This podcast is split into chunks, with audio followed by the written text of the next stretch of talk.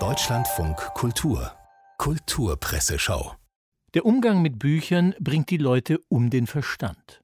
Diesen Satz von Erasmus von Rotterdam habe Klaus Wagenbach einmal zitiert, erzählt Willi Winkler in der Süddeutschen und ergänzt, dieser, also Klaus Wagenbach, habe den Lesern und Leserinnen Verstand erst beigebracht. Wenige haben das Verlagswesen so fröhlich und so klug geprägt wie der verstorbene Wagenbach, schreibt Franziska Augstein in der FAZ. Peter von Becker erklärt ihn im Tagesspiegel zum Erfinder der roten Socke und nennt ihn einen universellen Verlegergeist.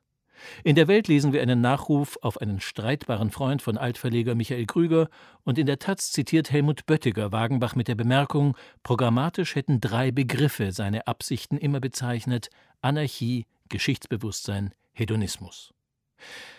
Wer Klaus Wagenbach näher kannte, verliert einen witzigen, lustigen, lieben und weisen Freund. Mit diesen Worten verneigt sich Franziska Augstein vor dem großen Verleger.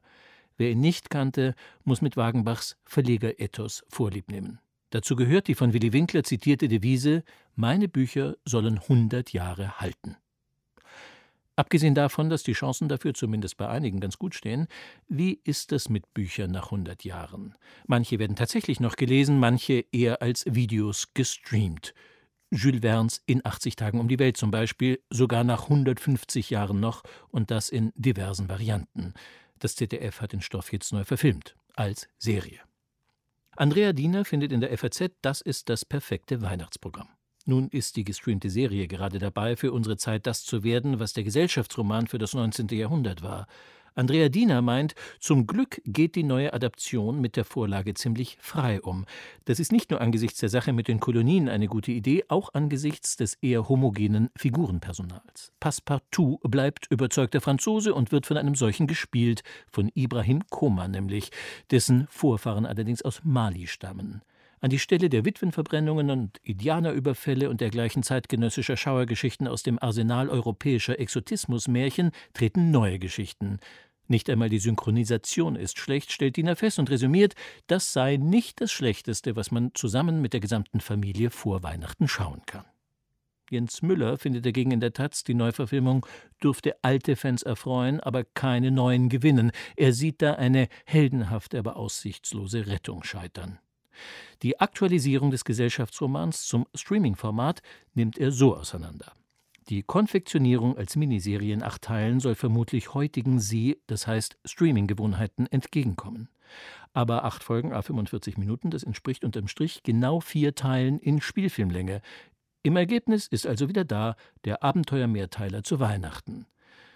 Damit die Hausaufgaben in Sachen Diversität gemacht sind, gibt sich Müller wenig überzeugt, fehle nach der Besetzung des Passepartout nur noch, genau, eine Frau. So wird aus dem Detektiv des Originals eine Journalistin. Streberhaft wohlfeil findet Jens Müller das.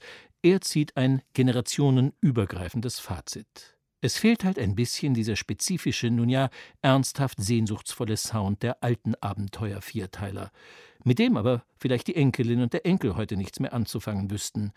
Kann aber auch sein, dass die mit Wern und anderen selbst in dieser modernisierten Form nichts mehr anzufangen wissen, dass der Großvater und der Vater allein vorm Fernseher sitzen, während sich die Oma und die Mutti im anderen Zimmer die 2021er Remakes von Drei Haselnüsse für Aschenbrödel und Sissi auf Amazon und RTL angucken und die Enkelin und der Enkel streamen Squid Game auf dem Smartphone, jeder für sich. Da kann man dann nur noch wünschen, was Jens Müller am Ende seines Taz-Artikels selbst wünscht, nämlich frohes Fest.